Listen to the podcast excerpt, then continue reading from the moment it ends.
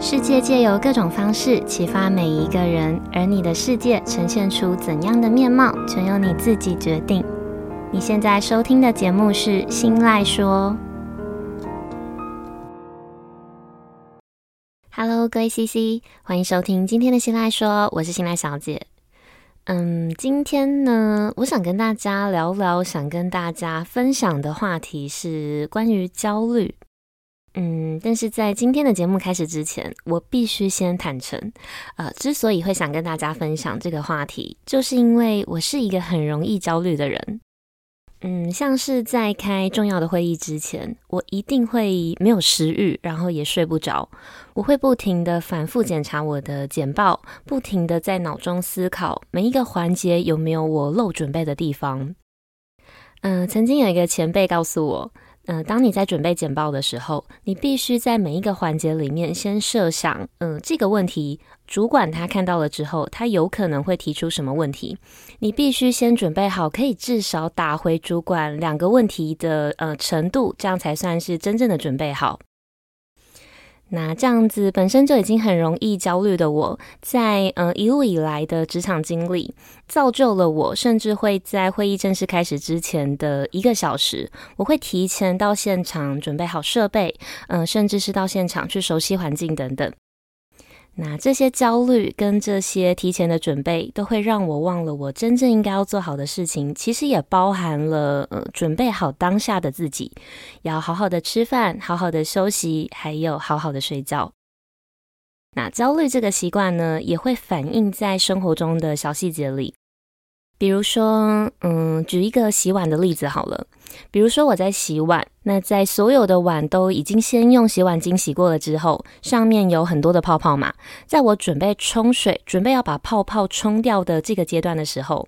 我很常会在右手要把已经冲干净的碗放到碗架上的时候，同时伸出我的左手，准备去拿下一个要冲掉泡泡的碗。那这个自以为可以节省时间的做法，通常会在其中一个碗破掉之后，让我反而会花更多的时间去善后。那像这样子的生活小毛病，嗯、跟我同居也住在一起七年的大叔，他早就发现了。那他也时不时的会在每一次悲剧发生之后，再一次的提醒我。嗯，但我想哦，呃，不是每一件事情，只要别人说。当下的那个自己就有办法顿悟，就有办法即刻的汲取教训去改变。我觉得每个人总会需要一个顿点，一个觉醒的点。嗯，可能是发生了一件呃可以影响到你的大事，呃，可能是某一个人说了某一句话，那也可能只是你突然在书上看到了某一段话。那不论是手上正在做一件事情，脑子却想着另外一件事情，还是你需要的是一个顿悟的点，正在收听的大家，不知道你们有没有过像我这样子的经验？那就像刚刚在节目开头提到的，我会想跟大家分享这个话题，就是因为我是一个很焦虑的人嘛。所以今天呢，我想跟大家分享的不是嗯克服焦虑的小方法，我想跟大家分享的是嗯我在焦虑的这条路上一路走来，一路因为各种生活的事件堆叠，然后直到近期我才似乎稍稍的觉醒的嗯一个思维上的转变。那希望可以借由我的生活小故事，我的经历，让也跟我一样在面对类似问题的 CC 们，可以有一种被陪伴，一种你不是一个人的感觉。好，那我们先进一小段间奏音乐，回来之后会正式开始跟大家分享我的这段焦虑历程的小故事。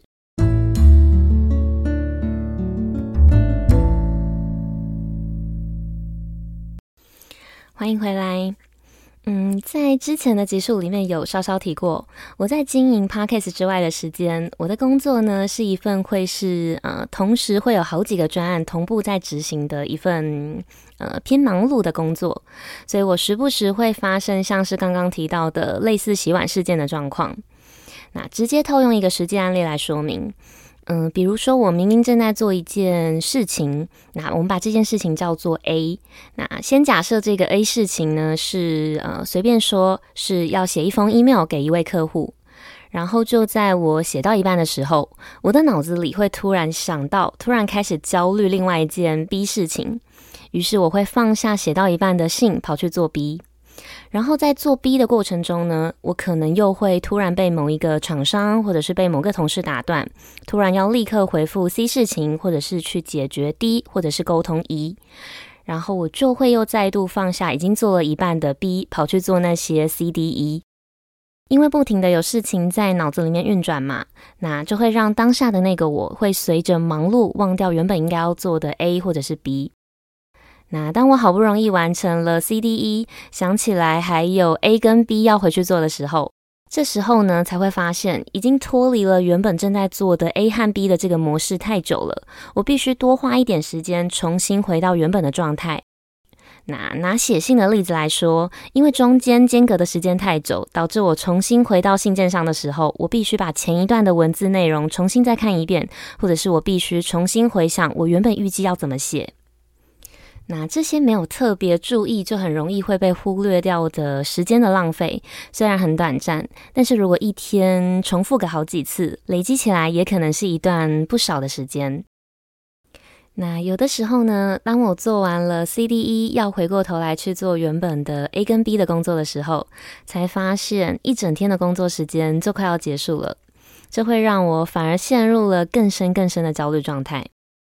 那日复一日的忙碌的工作，虽然我偶尔会不小心因为最初的小小焦虑，弄巧成拙变成大焦虑，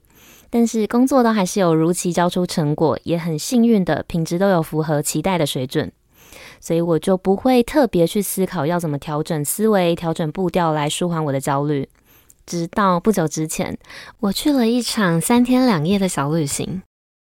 那在那段旅行当中，我发现我完全没有办法投入在旅行当中。我一心想着，一心焦虑着工作还没有处理好的待办事项，但是又因为我人是身在旅行当中的，我没有办法好好的静下心来工作，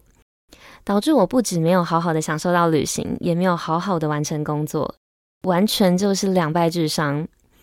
嗯，但我其实也不是刚出社会的新鲜人，这样子的工作状态也很多年了，我早就习以为常了，也自以为我早就跟这样子的自己和平共处了。但是随着年龄的增长，我想做的事情也越来越多，也就会开始计较每一分每一秒的时间的有效利用。所以每一次，当我发现时间不够用，或者是我觉得一整天好像没有好好的安排，没有按照自己的计划完成某一些项目的时候，我就会陷入焦虑，陷入一个自责的状态里，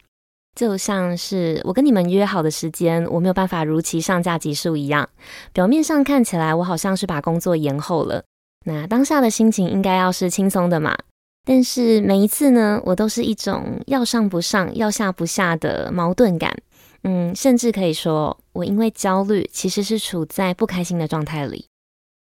那激发一个人出现改变的实际行为，除了需要先有意识，先察觉到问题之外，多数时候呢，还需要一份动力。那这份动力可能是急着想要脱离现状的急迫感，也可能是现在的事情已经影响到了既有的生活或者是状态的一种不得不。那我的改变关键点呢，嗯，大概就是工作造成的焦虑，已经严重影响到了我的私生活，也严重影响到我经营 Podcast 的时间分配。我觉得我自己就像是一条弹性疲乏的橡皮筋，我不知道什么时候它会断掉，也不知道它什么时候会爆冲。那至于我的改变的顿点跟改变的觉醒点，就是前一阵子我在我的 IG 上面跟大家分享的。我无意间在阅读的时候读到的一段有感的文字，那重新分享给大家。这段文字是这样子写的：世界上最浪费时间的两件事，一个是担心，另一个是抱怨。你能帮未来所做的最好的准备，就是把眼前的事情做好。嗯，听起来好像是一句很普通的励志鸡汤，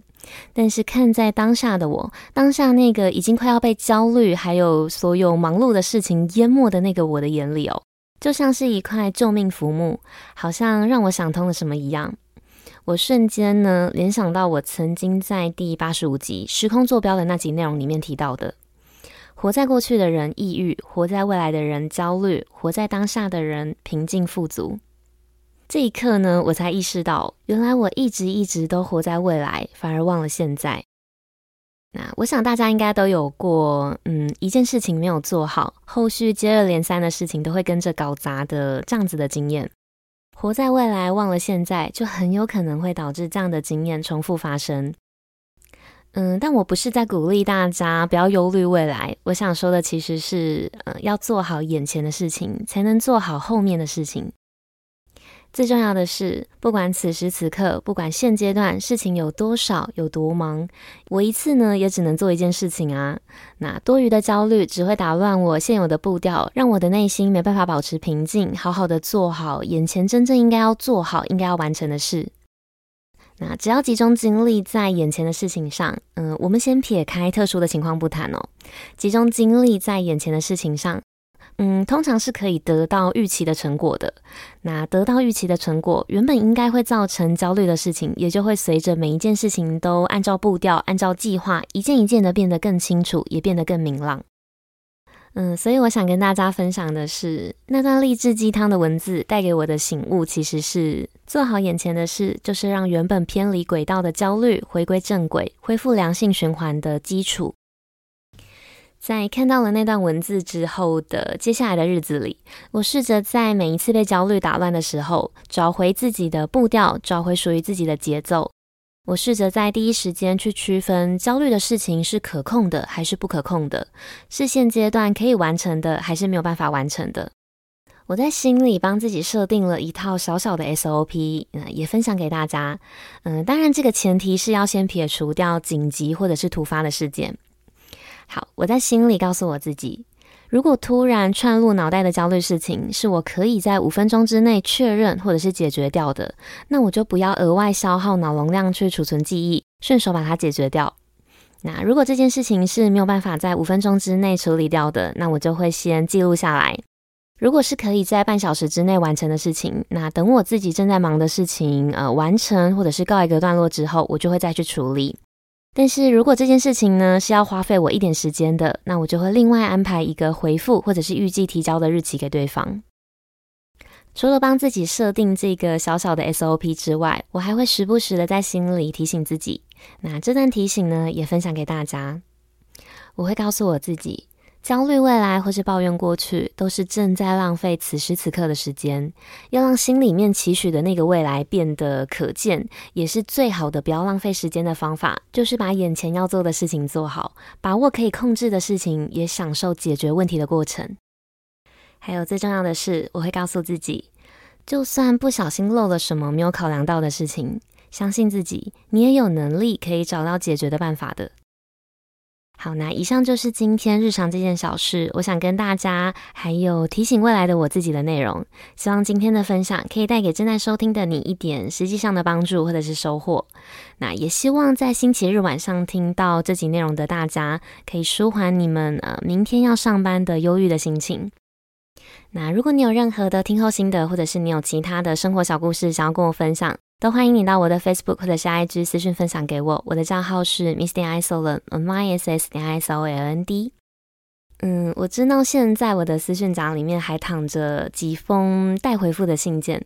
那谢谢大家的耐心等待，也请再多给我一点时间。好，那日常这件小事这个系列，接下来也会持续的借由生活中的大小事，或者是各种故事来分享我的观点，或者是我的想法。希望可以透过这个节目的分享，激起每一个人心中反思还有成长的力量。那如果你喜欢今天分享的内容，记得帮我把这份支持化作实际的行动。你可以点选我的绿界网址，直接赞助我喝一杯咖啡。你也可以帮我把《新赖说》这个节目大力的分享出去，或者是你可以追踪我的 Facebook 还有 IG。你也可以到我的 Apple Podcast 上面去评价五颗星，跟留下你想要对我说的话。每一则留言我都一定会阅读。那后续如果有机会的话，我也会在 Podcast 的节目里亲自去呃回复跟亲自念出你们的留言。那不论你们选择用哪一种方式支持我，你们的每一个小小的举动都有可能会让我的节目被更多人听见，也有可能会在无形之中带给需要帮助的人力量。那当然，最重要的是，这些都会成为我继续前进跟继续录制优质内容的动力。好，那最后的最后，希望收听到这里的每一位 CC，希望你们都能在我的故事里找到一丝平静。那今天的节目就到这里结束喽，我们下次见，晚安，拜拜。